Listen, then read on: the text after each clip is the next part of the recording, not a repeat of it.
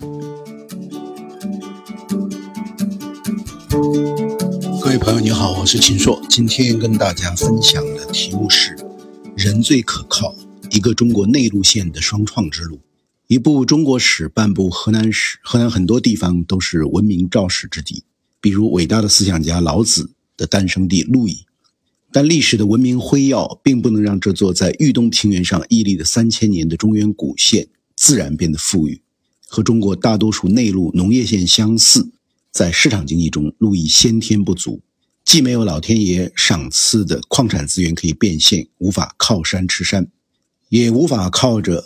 临江打海的交通便利可以仰仗，无法靠水吃水，因此要书写。扶贫攻坚和乡村振兴两篇大文章，陆毅只能靠人了。一靠古人，围绕先贤老子；二靠今人，围绕创新创业。两者融在一起，都和人相关。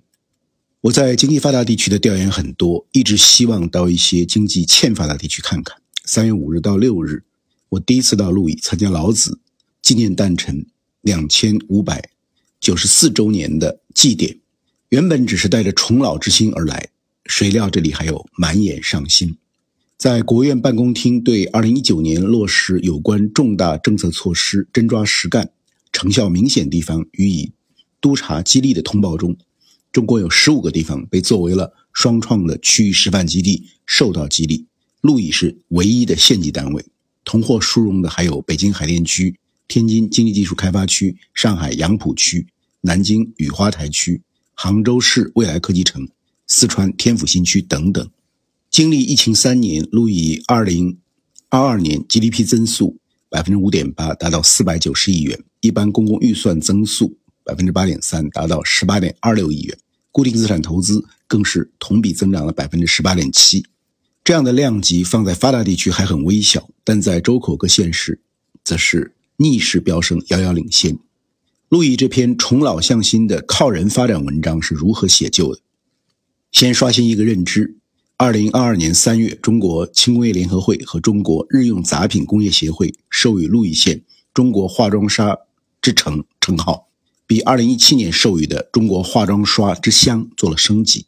鹿邑产的伪毛化妆刷占全球的百分之八十到九十，香奈儿、雅诗兰黛、欧莱雅、宝洁等国际大牌的化妆刷都在鹿邑生产，在贴标走向世界。在鹿邑县的化妆刷产业园内，已经形成了尾毛、口管、铝皮、木柄、拉丝、箱包等配套完整的产业链。河南省化妆刷产品质量监督检验中心也在这里。上世纪七十年代的鹿邑，村集体养羊，家家户户也养，不少公社和大队都建有屠宰场，羊毛派不上用场，就丢在沟渠里。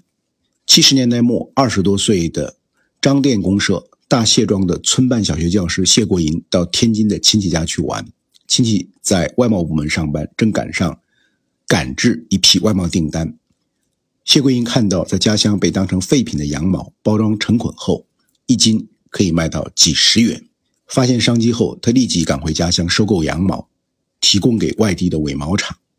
大谢庄后来就建起了鹿邑县第一家村办伪毛加工厂，聘请天津的师傅来辅导。起初。以制笔的羊尾毛为主，后来又拓展到制刷用的羊毛，慢慢形成了几十个尾毛原料的系列品种。借助外贸公司，将产品销售到日韩等国。八十年代，一批熟悉尾毛加工的农民纷纷创业，就近找上帮手，在自家庭院里办起羊尾毛的加工厂。到九十年代，路易的张店在全国羊尾毛原料市场上已经颇有名气。在天津、河北、深圳投资的韩日化妆刷企业也到鹿邑采购。靠着这一非农产业的发展，张店人在鹿邑最早富了起来。别的地方还是土房时，他们盖了平房；别人盖平房时，他们盖了一排排的小洋楼。九十年代，一批鹿邑人到深圳、东莞、义乌、宁波等地做羊尾毛的加工。在为外资化妆品企业代工的过程中，他们逐渐掌握了制刷的核心技术，从加工者慢慢变成企业家，从提供原料到直接做成品。在深圳的观澜镇，最多时聚集了数万路易人。到菜市场买菜，大家说的都是路易话。外地路易人的生意越做越大，对尾毛原料的需求也越来越大，这又带动了路易本地的伪毛加工厂扩大规模、更新设备。此时的鹿邑已经成了中国伪毛之乡。最近十年，鹿邑的化妆刷产业又进入了一个新阶段。这个阶段的主旋律是政府推动的高质量发展，其大背景是鹿邑伪毛产业的价格战愈演愈烈，利润空间一缩再缩，企业也无力提高产品质量。同时，深圳等沿海发达地区要腾笼换鸟，鹿邑人办的化妆刷企业也开始考虑外迁。路易政府看到了这些问题，一方面设立了产业集聚区，建立了省级的化妆品产品质量监督检验中心，制定了化妆刷的省级标准，让产业有标可依；另一方面，路易县从2016年发起“凤还巢”行动，外出招商引资，吸引了珠三角、长三角等地的路易级化妆刷企业家和个体户回乡创业，总人数达到八千多人。这些企业回流后，带来了先进的生产经验。和国际资源，在此过程中，政府提供了诸多优惠政策，还投资一亿多元，专门为产业园建立了日处理两千多吨的污水处理厂。二零二一年，鹿邑县新增发放三百一十五笔创业担保贷款，五千八百一十八万元，其中新增发放的返乡农民创业担保贷款就有四千零一十五万元，落实定向减税和普遍性降费超过三亿元。凤凰巢工程既是输出打工者、引回创业者、带动就业者的双创实践，也在更高的起点上形成了产业集聚，吸引了企业从初加工向精制作，从贴牌向创牌，从引老乡向引老外，从单产品向全系列的转变。在这个过程中，获得的授权的专利有两百一十四项，化妆刷的自主品牌的商标注册了近六十个，产品附加值不断提升。跨境电商和直播等新渠道也如火如荼。一九九一年出生的河南华资曼化妆品有限公司总经理尚博华说：“他们现在既做化妆刷，也做牙刷。第一个客户是在上海一次展会上遇到的高露洁三校，在外资品牌的严格要求和帮助下，他们的产品质量有了很大提高，销往海外二十多个国家和地区。虽然是一个很小的切口，却让路易和世界挂上了钩，真实的知道了世界的标准水平、观念、生活方式是什么。”这对一个地方的发展很重要，否则就是坐井观天。一九九零年，一个叫杨明超的人从鹿邑高中考入郑州大学中文系。一九九四年毕业，找了一份铁饭碗工作，但他没几年就走上了餐饮的创业之路。他开过火锅店，做过食材贸易。二零零三年，他租了郑州金水区政府西边的一个工厂，他租在东头，西头也有一家创业企业，叫蜜雪冰城。二零一五年，杨明超创立了锅圈供应链公司。二零一七年，创立了锅圈实惠，定位是火锅烧烤食材超市。目前，锅圈门店和线上业务已经覆盖了火锅、烧烤、一人食、快手菜、卤味、饮品、西餐、生鲜等品类，有七百多个 SKU，超过百分之九十均是自研。加盟的门店过了万家，覆盖了全国二十九个省级行政区、一千多个县城、两百多个。地级市，在买菜回家做饭和外卖到家之外，郭圈开辟出了在家吃饭的新解决方案。鹿邑是农业大县，但一直缺乏现代农业的龙头企业。政府盯上了正要布局供应链上游的国权实惠。二零一九年五月，杨明超回到家乡，着手规划打造成名食品工业园。六个月后，项目正式落地，第一代番茄火锅底料下线。我在成名工业园看到，这里已建成投产的每一家企业都只做一个品类，成名食品做一个番茄，大家旺食品做一只鸡，合一肉业做一头牛，茂源羊业做一只羊，玩来玩去食品做一只丸子，伟鸿蕉业做一个辣椒，胖嘟嘟食品做一根肥肠，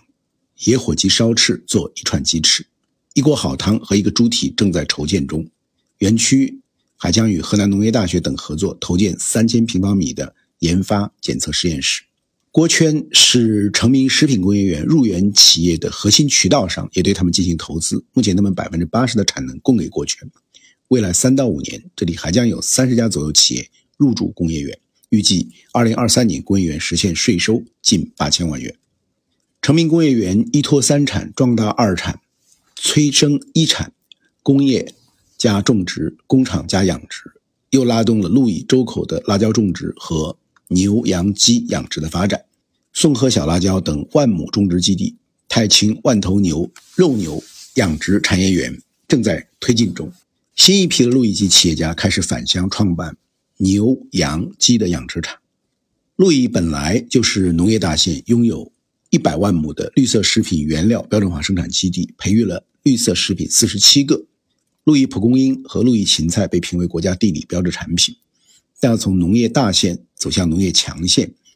必须走产业富民之路，构建种植加养殖加食品加仓储物流加电子商务加销售于一体的生态循环产业链条。在这个链条中，传统的农民会扮成新农工、农业技工、农业白领，甚至成为农民企业家。他们依然在路易劳作，但他们会明白自己的劳动成果正走向北京、上海、广州、深圳、苏州、杭州等地居民的餐桌。这是一个更大的价值循环，他们在其中更充实地看到了自己的劳动价值。我在路易双创中获得的启示是：第一，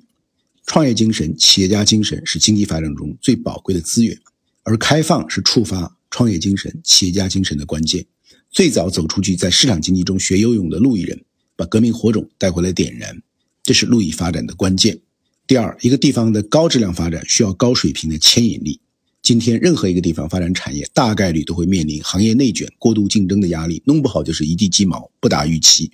在路易，无论是国际大牌对化妆刷产业的严格要求和倒逼，还是国权实惠这样的龙头企业直接投资带动，牵引力都很大。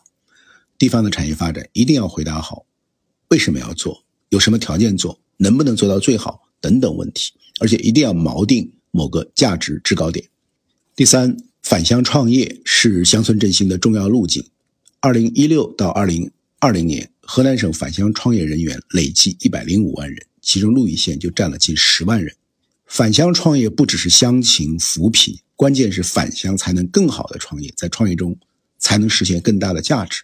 他们的行为不是被动的，是主动的；县域也不是包袱，而代表了资源优势，如自然资源和土地资源，只是需要转化创造出来。同时，中国交通的便利也让企业家在多地工作变成常态。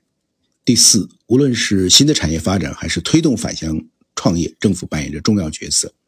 路易政府提出，对创业者要看得到、听得懂、谈得拢、帮得上、理得清、撇得清，要做营商环境的园丁，而非木匠。我在路易美丽的图书馆里听说，这里的挂耳和现磨咖啡十五元一杯，现泡茶十八元一壶。消费的人越来越多，大都是返乡创业的年轻人和创业者。我相信这里的生意会越来越好。和我平时居住的浦东花木街道相比，和我经常调研的长三角、珠三角相比，夹在豫皖之间的路易还远远算不上现代和靓丽。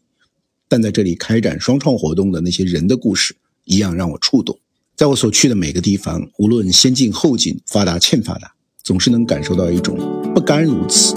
不屈不挠、千方百计改变命运的力量。在我看来，这种力量就是最美的中国风景。今天就和大家分享到这里，我们下期再见。